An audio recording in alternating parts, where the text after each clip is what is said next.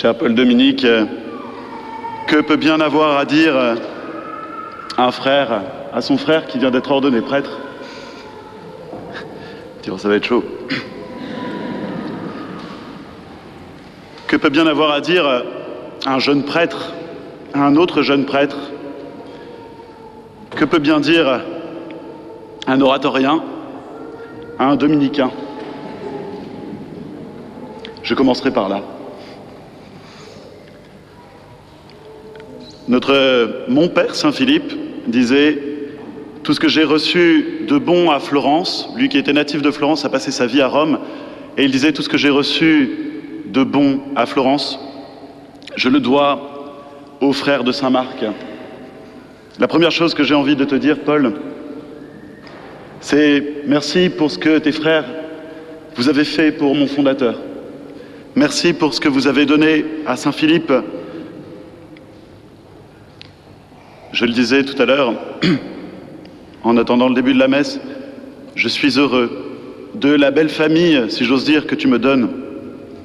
Merci pour tes frères. Que peut dire un oratorien à un dominicain? De lui souhaiter, je peux te souhaiter bon courage pour la vie communautaire. Je m'y connais un petit peu. Paul, que la quête de vérité qui est votre mission principale ne te fasse pas oublier que c'est à l'amour que vous aurez les uns pour les autres que tous reconnaîtront que vous êtes des disciples du Christ. Alors, que dit un, oratorien, un dominicain? Eh bien, aime tes frères, aime surtout ceux que tu n'aurais pas choisis dans ton équipe, ceux qui sont là parce que ben, sont déjà là. Rappelle-toi que les meilleurs discours et la plus belle rhétorique, la plus belle scolastique n'est rien face au témoignage d'une vie vraiment charitable, d'une vie fraternelle, que le couvent dans lequel tu vas vivre, les couvents dans lesquels tu vas passer, puissent se faire l'écho de cette vie fraternelle que tu as choisie. Voilà pour le message d'un oratorien à un dominicain. Que dit ensuite euh, un prêtre à un autre prêtre?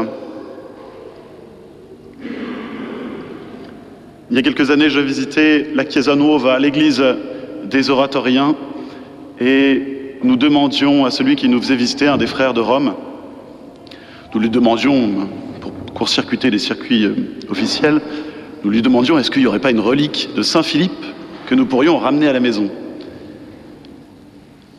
Il nous fait aller dans la chambre de Saint-Philippe où se trouve conservé le confessionnal, où Saint-Philippe passait de longues heures à confesser. Il se penche et gratte derrière le confessionnal et il arrache quelques échardes du bois. Il nous les tend et nous dit, il n'y a pas de plus belle relique de Saint-Philippe que je puisse vous donner. Paul, Saint Philippe disait qu'un prêtre doit mourir sur l'un des trois bois, l'autel, la chair ou le confessionnal. Il semble que pour un dominicain, la chair soit quand même plus indiquée, je te le concède.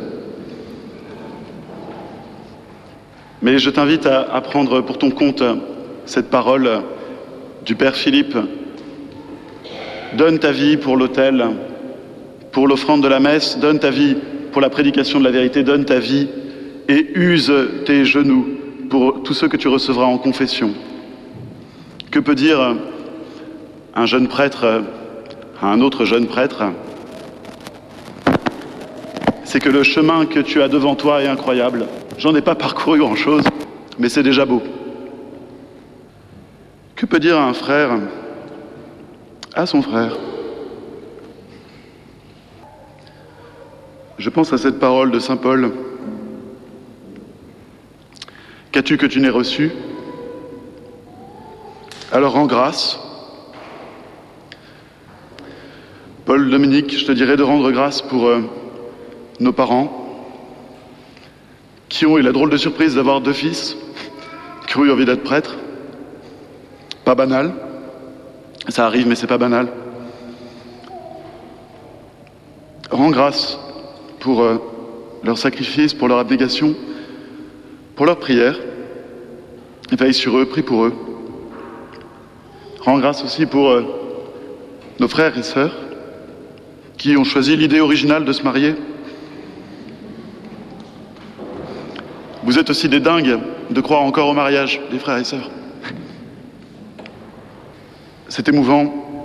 Il est émouvant qu'un frère de sang devienne un frère dans le sacerdoce, soit assuré de ma prière fraternelle, comme un, frère prie pour son frère, et comme un prêtre prie pour un prêtre.